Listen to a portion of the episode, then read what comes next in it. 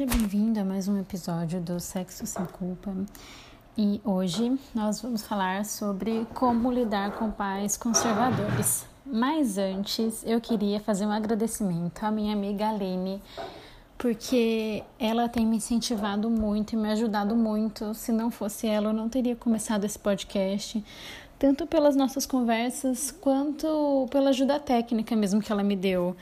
Ela que me deu a dica do aplicativo para usar, para gravar, como fazer as artes para o Instagram de forma fácil. É, enfim, ela tem me dado um apoio absurdo, assim. E eu tô muito feliz com isso, muito grata. Esse projeto só tá existindo por causa do incentivo e da ajuda dela. Então, muito obrigada, querida. E um beijo pro irmão dela, que eu sei que é super fã meu também, e eu acho isso muito fofo. Bom, então, como vimos no episódio, né, no primeiro episódio, quem é criada em um ambiente muito conservador muitas vezes pode desenvolver alguns traumas em intensidades mais leves até intensas.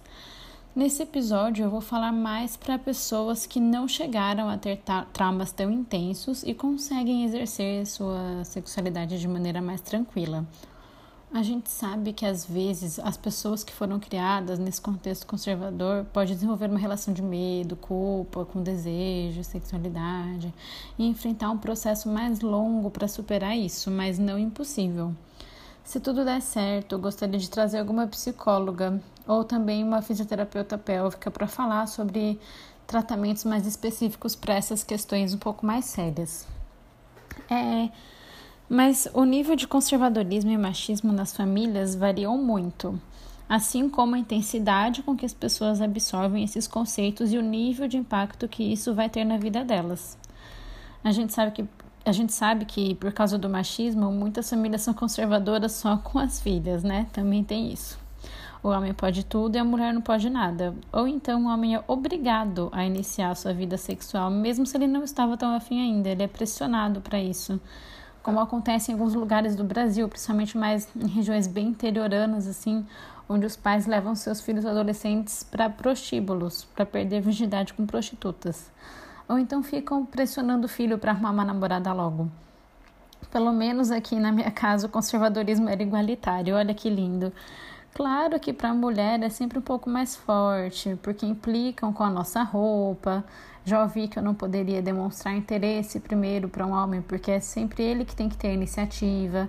Já ouvi que eu não poderia ser fácil, mas aí fica o questionamento: o que é ser fácil? Todo mundo tem desejo e se tem consentimento, está tudo bem. O homem pode manifestar o desejo dele e se a gente manifestar, a gente é considerada fácil? Muito injusto isso, né? quase que reduz a gente, a nossa humanidade em certo nível, se parar a pensar. Mas aqui, meus pais não deixavam nem eu e nem o meu irmão ficarmos sozinhos com o namorado ou namorada. Então, pelo menos nisso era justo, digamos assim. Mas isso dificultava as coisas, lógico, mas não impedia, né? Se a pessoa quiser fazer, ela vai dar um jeito. Vai mentir, vai fazer escondido, às vezes se expor a situações perigosas por causa disso. Já vi relatos, por exemplo, de pais que brigaram horrores porque encontraram camisinha nos pertences pessoais dos filhos. O que eles não percebem é como isso é o oposto de educação sexual, porque educação para não fazer sexo não é educação sexual, né? Como a gente já viu no episódio 3. E quando você briga com seu filho ou filha porque achou camisinha nas coisas dela, ou dele, a mensagem que você está passando é para a pessoa ter medo de ter posse da camisinha. E isso pode fazer com que ela reduza o acesso a essa proteção por medo de causar outra briga. Mas ela vai continuar transando, só que agora com mais chance de se expor. E quem tem camisinha não necessariamente está transando muito também. Às vezes ela só tem justamente para se um dia ela ter a oportunidade, o acesso à proteção vai estar já mais fácil, né? Isso é atitude bastante responsável, na verdade. E outra coisa que eu considero como sorte na minha vida foi que a minha mãe, mesmo sendo muito conservadora, sempre foi muito preocupada com questões de saúde. No ano da minha primeira menstruação, ela já me levou na ginecologista.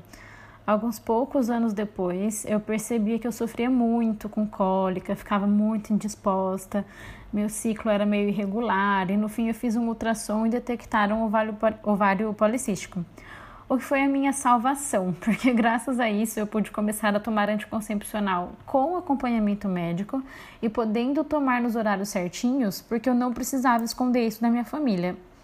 Isso por si só foi um privilégio muito grande que eu sei que outras meninas não tiveram. Foi um grande diferencial eu poder ter acesso a contra contracepção de qualidade com acompanhamento médico antes mesmo do início da vida sexual, que é o ideal assim para todo mundo. Eu nossa, seria realmente o um mundo ideal. Se todo mundo pudesse é, já começar tendo esse acesso, esse cuidado, né? E o primeiro que eu tomei, eu lembro que me deu muita dor de cabeça, ânsia de vômito. E eu pude comunicar isso para minha mãe e na médica pedir para trocar o remédio. E desde então eu nunca mais senti efeito colateral de pílula, porque eu me adaptei muito bem com essa que eu tomo atualmente. Aqui vale lembrar que, mesmo se você for menor de idade, você não precisa de acompanhante para ir no médico.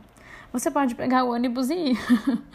e também vale lembrar que o SUS fornece camisinha, lubrificante, pílula, DIU, exames e remédios para ISTs, tudo de graça.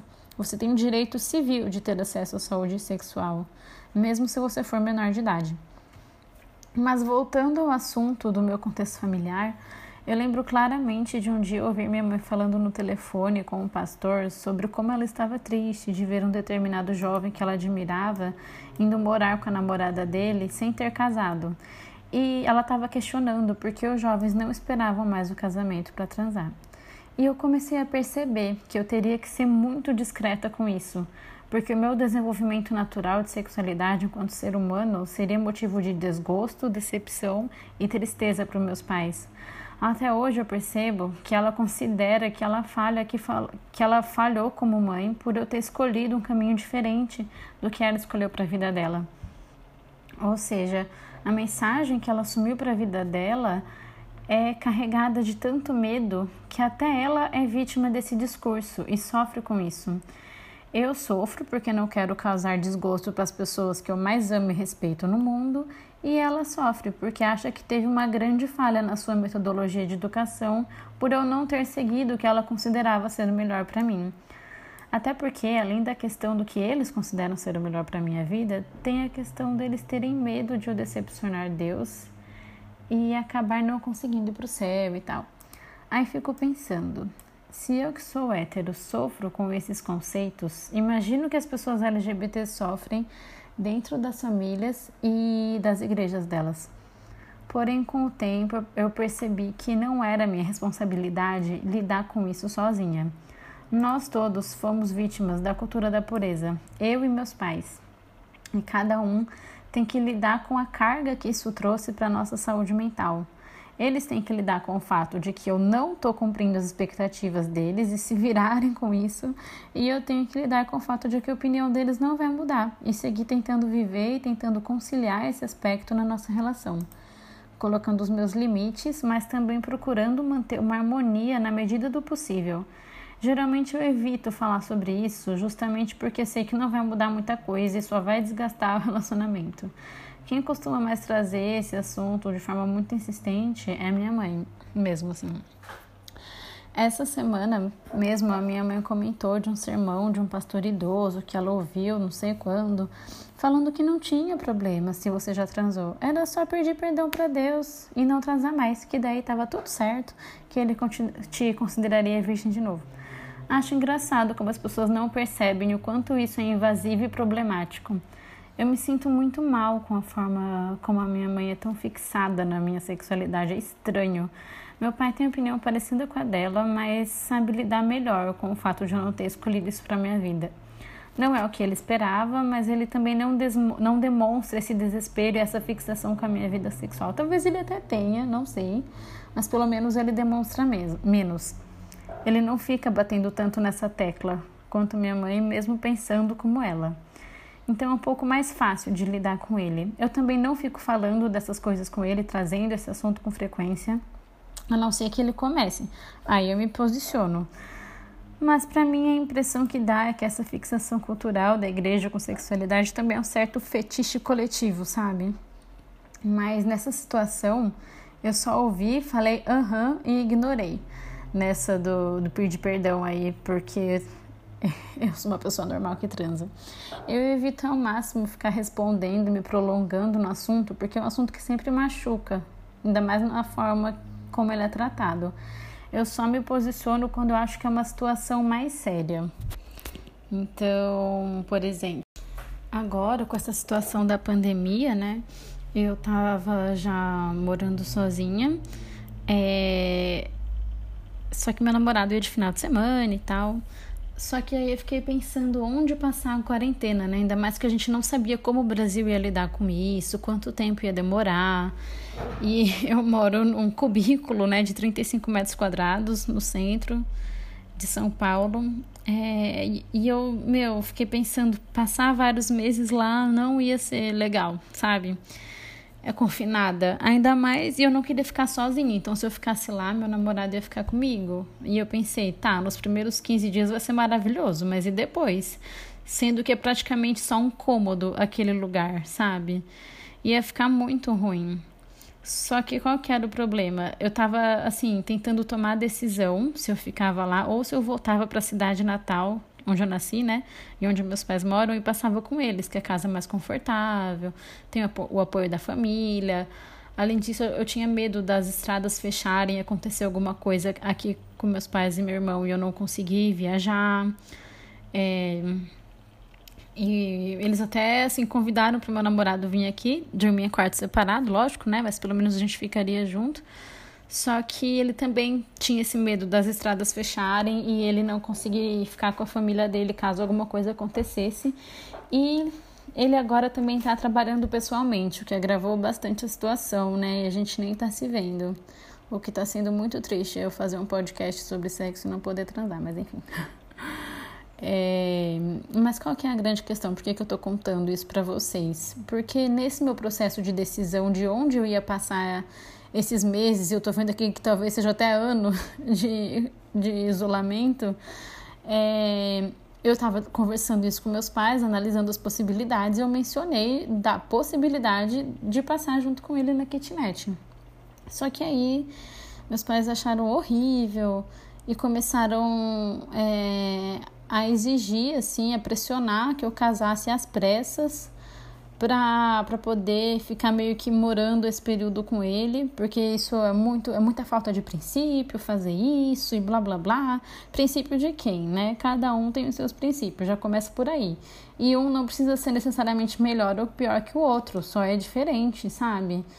E, mas eu achava esse discurso muito problemático e eu me posicionei muito fortemente, falando que eu não ia aceitar esse tipo de invasão na minha, na minha intimidade Reforcei que eu nunca concordei com isso, que eu sempre fui muito clara que eu não tinha esse objetivo na minha vida. Desde antes de começar a transar, eu já sabia que eu não que eu não queria isso para minha vida, porque eu já sentia que era um discurso muito desequilibrado e extremista, né? E eu falei que eles podiam pressionar o quanto quisessem para eu casar, porque eu não ia ceder. E eu só e eu falei que eu só iria passar a quarentena com eles que eu realmente acreditava ser o ideal se eles me prometessem que não iam tocar nesse assunto de casamento. E daí eu vim para cá e até que tá tudo certo. até que tivemos conversas construtivas nesse período. Mas quando você vê as consequências da cultura da pureza na prática, não tem como negar que a raiz desse discurso está no medo e não numa mensagem de amor, evangelho e esperança. Minha mãe insiste tanto comigo porque claramente ela tem medo de eu decepcionar Deus e perder minha salvação por conta disso. E é esse medo que te vigia, que te deixa com medo de castigo, que castra e domina a sua vida, que desperta ansiedade, tira leveza e adiciona mais peso em uma vida que já não é tão fácil assim. A vida já traz tanta preocupação pra gente e meus pais ainda têm que lidar com o medo e a decepção por eu ter uma vida sexual, simples assim. É ruim para mim, óbvio, mas o que eles não percebem é que é ruim para eles também. É uma carga a mais nas costas deles porque eles reproduzem a cultura da pureza da qual eles também foram vítimas, como eu já falei. E acho que entender eles como vítimas também me ajudou a ser mais compreensiva na situação. Mas eu não posso lidar com isso sozinha, com a minha parte e com a parte deles. Se eles continuam decepcionados por conta disso e desesperados para eu casar logo para não ir para o inferno, aí eu tô tirando cada vez mais esse peso das minhas costas. Se eles não aprenderem a lidar com essa questão, a gente, enquanto filhas, tem que saber que essa, que essa responsabilidade é deles também, não é só nossa. A gente faz a nossa parte, mas se eles não fizerem a parte deles, paciência. O exercício que a gente tem que fazer é entender que parte do sofrimento deles é da própria escolha deles e parar de jogar toda a culpa dessa situação em cima da gente. Você não está fazendo nada de errado, você só está se desenvolvendo enquanto adulta. Só que alguns pais têm um pouco mais de dificuldade para lidar com a autonomia e escolhas dos filhos. Aí quem tem que resolver essas dificuldades são eles, talvez até procurar a terapia também. Mas é muito importante a gente entender que muito provavelmente eles não vão mudar. A gente tem que ir encontrando uma forma de ter paz apesar disso. Você tem que exigir respeito, mas não vai mudar a opinião deles. Terapia ajuda a lidar com essa situação. Independência financeira também, mas até lá é um sofrimento mesmo. A gente acaba tendo que fazer tudo meio escondido para ter um mínimo de autonomia, né? E isso é bem chato. Algumas vezes até meio perigoso, na verdade mas com paciência, acesso à informação e também amigos para conversar, a gente vai aprendendo a lidar melhor. Minha sorte também é que eu já comecei a ter uma independência financeira, o que me dá mais segurança para argumentar com eles também quando eu, quando eu preciso. Mesmo quando eu ainda só estudava e morava com minha avó, só o fato de não estar mais na mesma cidade que ele já me trouxe um certo respiro.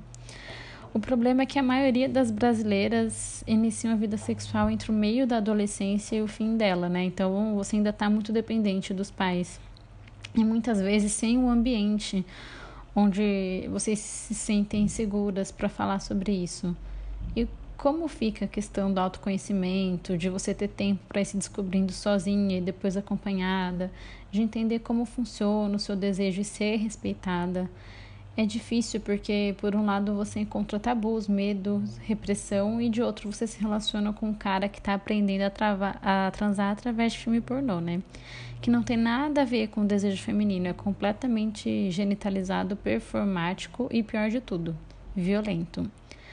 Porém, se esse homem vem de um lugar onde não se fala de sexo de forma segura e saudável, por curiosidade, vontade de aprender e também de se conectar com seu desejo, ele vai para a pornografia, que hoje é de extremo fácil acesso. E depois esse cara vai pressionar a namorada para atrasar.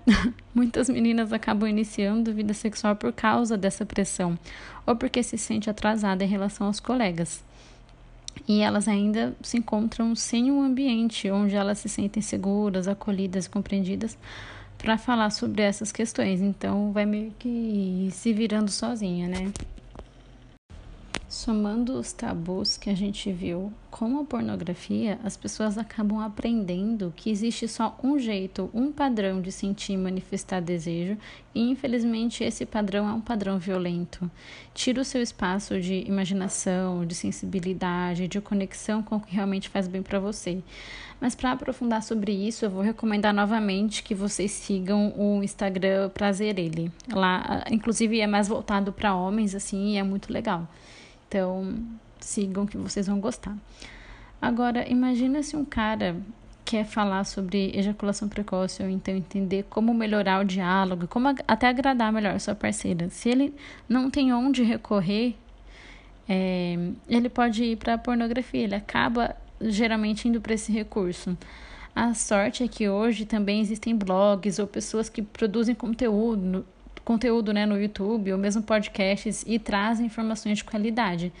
Esse é outro papel bonito que a internet pode exercer e é o que eu estou tentando fazer.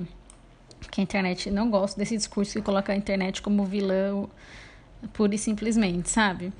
Aqui é um ambiente completamente livre e acessível. Se você souber filtrar a informação, isso pode te ajudar muito. Foi graças a muita leitura e também por curiosidade que me fez pesquisar esse tipo de conteúdo em ambientes não pornográficos que eu me livrei de muitos tabus. Por isso que tanto aqui quanto no meu Instagram eu quero tentar ser uma ponte para vocês conseguirem acessar de forma ainda mais fácil esses conteúdos.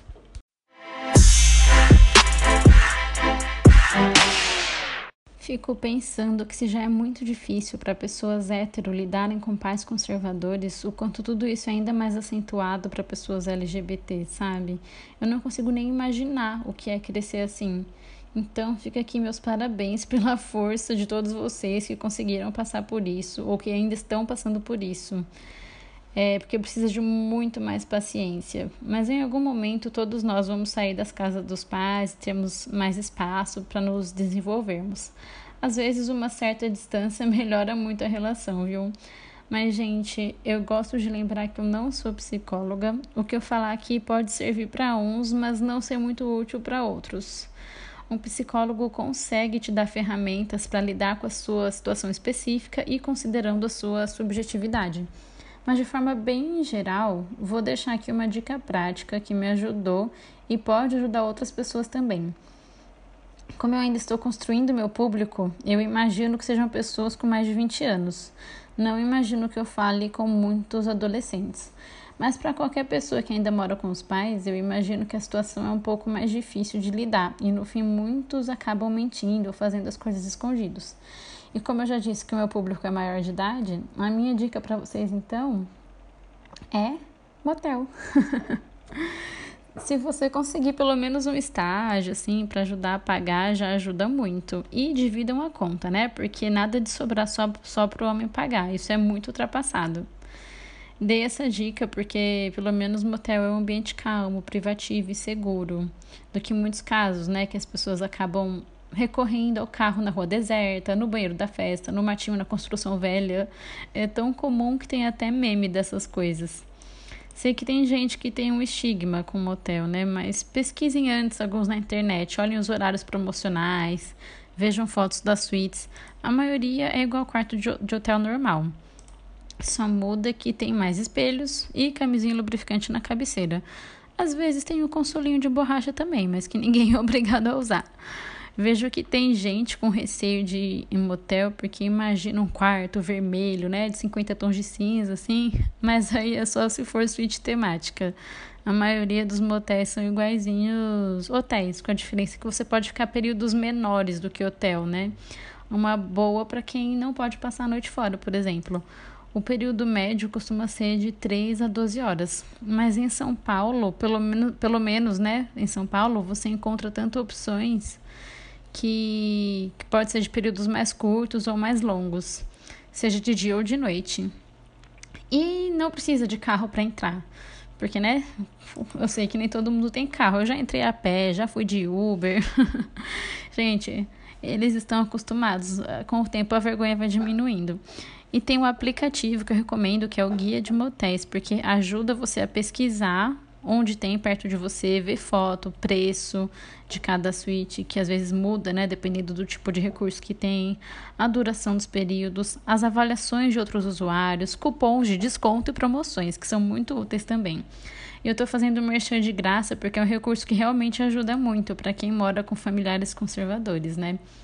E com relação à limpeza, que eu sei que é uma preocupação de muita gente, é importante frisar que na grande maioria dos motéis os colchões têm revestimento de um material que parece couro, o que facilita a limpeza. E toda vez que acaba um período de alguém, vem uma equipe de limpeza na suíte que trocam todos os lençóis, lavam banheiro, então podem ficar tranquilos com relação a isso. Porém, estamos no meio de uma pandemia, não é para ficar indo em motel agora, tá? Essa dica é só para quando isso acabar, hein? Não vão furar a quarentena não. Mas como eu já falei, eu tive um pouco de sorte, né? Porque eu mudei de cidade, eu tinha 17 anos para fazer faculdade. Eu também comecei a fazer estágio logo no começo do segundo ano de faculdade, e isso ajudou muito assim até a autonomia. E com o tempo eu fui adquirindo experiência profissional e percebendo que o que eu gastava com motel e Uber já pagava uma boa porcentagem de aluguel de uma kitnet, que me traria ainda mais conforto, privacidade e também poderia morar em uma localização que facilitaria o meu transporte na cidade, né? Porque eu já fiquei dois anos acordando quatro e meia para poder chegar na hora certa no trabalho, porque a, a questão do deslocamento é um problema sério em São Paulo, né? E eu morava na Zona Sul com a minha avó. Por isso, me mudar de casa me trouxe qualidade de vida em muitos sentidos, mesmo morando em uma kitnet de 35 metros quadrados. Infelizmente, o metro quadrado de São Paulo dói de tão caro que é. Por isso que eu também estou num lugar tão pequeno. Mas para quem mora fora da capital, alugar uma kitnet é ainda mais barato. Na minha cidade natal, que tem um tamanho médio, nem tão pequeno nem tão grande, tem cerca de 200 mil habitantes, uma kitnet custa de 500 a 700 reais. Então façam as contas aí. Pode ser que para você já dê certo e você nem sabe. Se você ainda não tem condições de se manter totalmente sozinha, mas acha que está num, num contexto muito tóxico com a família, tenta achar alguma amiga para dividir, sabe? Ou se você estiver namorando e achar que vocês estão prontos para isso, dividam um apezinho entre vocês. Mas eu acho que talvez seja mais legal começar com a amiga, viu? Começar já morando com o namorado, acho que é um passo muito grande, assim, que não recomendaria de cara. É, e eu tô contando um pouco da minha história para vocês verem que vocês não vão ficar nessa situação chata para sempre. E também o que eu fazia para driblar isso. Ainda tenho que fazer, é, ainda tenho que tentar lidar com, com essa convivência meio chata com a família, mas na minha vida pessoal assim já melhorou bastante. E se você é menor de idade, né, é adolescente, tenta apoio com seus amigos e tenha um tiquinho mais de paciência que logo mais você vai poder pelo menos usar motel também. Até lá eu só peço para você nunca ceder para fazer algo que você não está com vontade ou não está se sentindo seguro. Você não precisa provar nada para ninguém. Tem muita gente babaca nesse mundo. Respeita o seu tempo, porque se você não respeitar, ninguém vai respeitar. Só você consegue é, respeitar o seu tempo. E seja claro sobre os seus limites. Já vai treinando esse diálogo com as pessoas que você quiser se relacionar.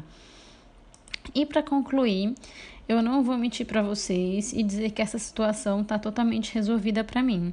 Eu ainda fico muito sentida quando meus pais fazem esses comentários invasivos e repressores para mim me sinto bastante sensível com isso, mas só o fato de poder ter tido essas experiências e vivido a minha vida apesar disso tudo e de estar cada vez mais independente, tudo isso ajuda muito.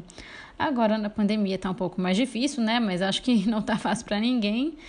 Mas temos que manter na cabeça que isso é uma situação passageira também e que as coisas vão se acalmando com o tempo. Com paciência, uma pitada de teimosia para não se render e não desistir da sua autonomia, a gente vai lidando cada vez melhor com essas coisas. Muito obrigada por ficar até aqui. Espero que vocês tenham gostado, espero que tenha sido útil, confortante de alguma maneira. Desculpa se eu falei alguma besteira, né? Porque eu sei que cada Cada contexto é um contexto. Eu só compartilhei um pouco aqui do meu para tentar inspirar vocês. E é isso. Até a próxima. Beijos.